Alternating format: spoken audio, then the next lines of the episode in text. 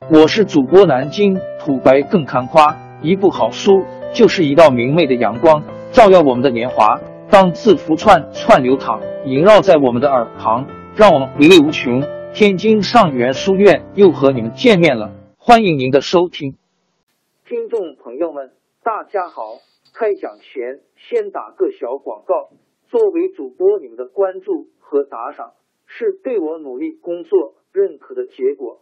谢谢听众，天津上元书院、南京土白更堪夸主播最新专辑《平化祖国华夏上下五千年》终于上线了，一部宏伟巨作。我们的祖先以伟大的创造力、强大的生命力和巨大的凝聚力，世世代代繁衍生息，历尽磨难，从远古走到现在，从蒙昧走向文明。全书共计两百八十三回。作为播客，我劳动我所得，付费的有声书来了，你愿意为此花钱花时间吗？评话中华上下五千年专辑的进度更新按听众的关注和评论而定。喜马拉雅号 UID 七三二六四零二二，微信号 sh 八五七三零一四四九。请多多关注，多多打赏，谢谢大家，谢谢。下面正式开讲《评话中华上下五千年》专辑。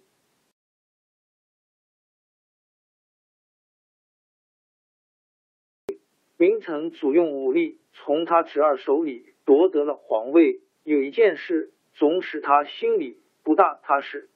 皇宫大火扑灭之后，并没有找到建文帝的尸体。那么建文帝到底是不是真的死了？京城里传说纷纷，有的说建文帝并没有自杀，趁宫里起火混乱的时候，带着几个侍从太监从地道里逃出城外去了。别的地方传来的消息更离奇，说建文帝到了什么什么地方，后来还做了和尚，说的有鼻子有眼睛，使明成祖不得不怀疑。他想，如果建文帝真的没死，万一他在别的地方重新召集人马，用朝廷的名义讨伐他，岂不可怕？为了把这件事查个水落石出，他派了心腹大臣到各地去秘密查问建文帝的下落，但是又不好公开宣布，就借口说是求神仙。这一找就找了二三十年。明成祖又想。建文帝会不会跑到海外去了？那时候，我国的航海事业已经开始发展起来。明成祖心想，派人到海外去宣扬国威，跟外国人做点生意，采购一些珠宝，顺便探听一下建文帝的下落，岂不是一举两得？这样，他就决定派一支队伍出使国外。让谁来带这支队伍呢？当然，非得是自己的心腹不可。他想到跟随他多年的宦官郑和，倒是个挺合适的人选。郑和原来姓马，小名叫三宝，出生在云南一个回族家庭里。他的祖父、父亲都信奉伊斯兰教，还到麦加（伊斯兰教的主要圣地）在金沙特阿拉伯去朝过圣。郑和小时候就从父亲那里听说过外国的一些情况，后来他进燕王宫里当了太监，因为他聪明能干，得到明成祖的信任。这郑和的名字还是明成祖给他起的，但是民间把他的小名叫惯了，所以一直把他叫做三宝太监。后来有的书上也写成三宝太监。公元一四零五年六月，明成祖正式派郑和为使者，带一支船队出使西洋。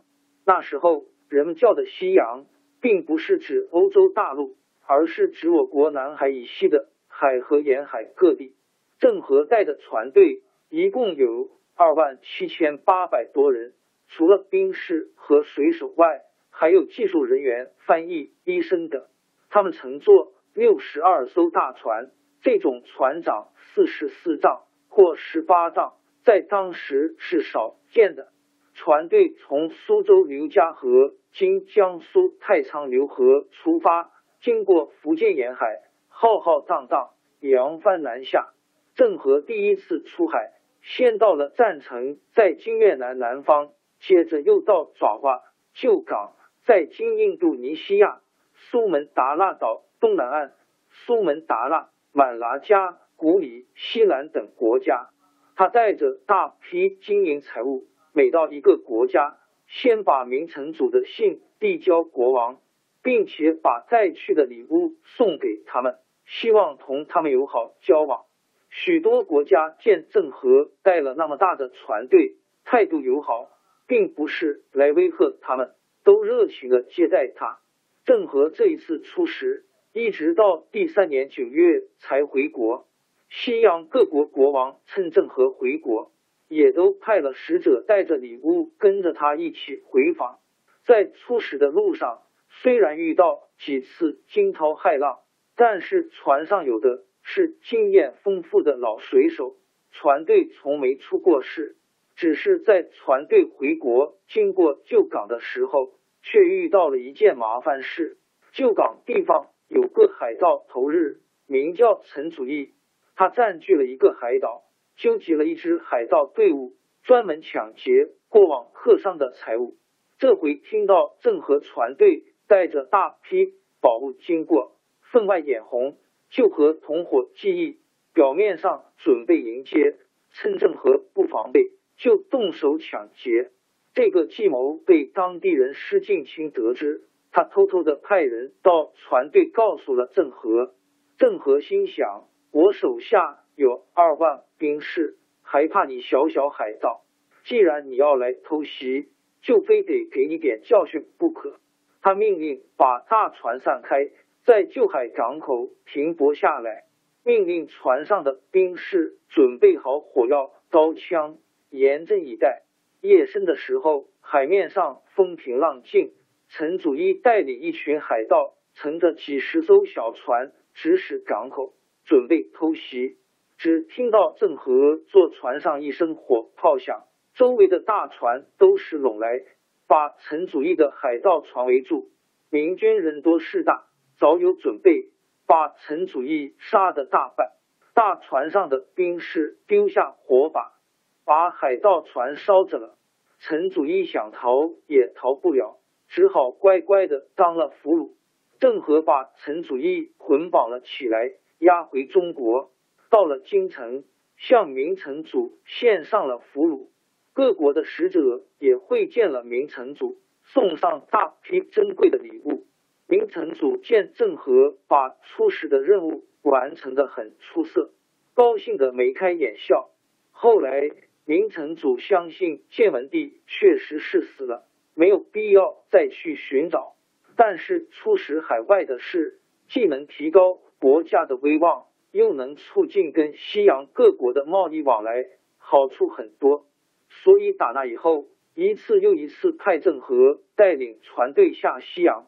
从公元一四零五年到一四三三年的将近三十年里，郑和出海七次，前前后后一共到过印度洋沿海三十多个国家，最远到达非洲的木古都数国，在今索马里的摩加迪沙一带。到郑和第六次出使回国的那年，明成祖得病死了，他的儿子明仁宗朱高炽即位后。不到一年也死了。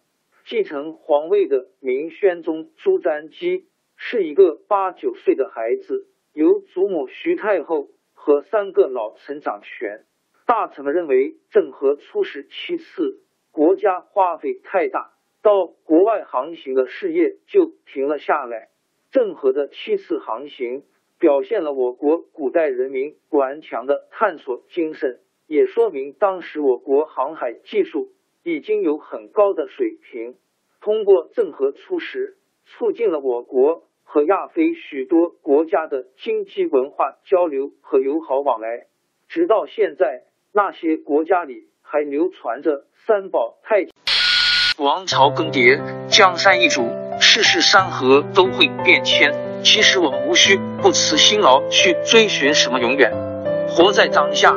做每一件自己想做的事，去每一座和自己有缘的城市，看每一道动人心肠的风景，珍惜每一个擦肩的路人。纵算经历颠沛，尝尽苦楚，也无怨悔。感谢您的收听，朋友们，让我们下期再见。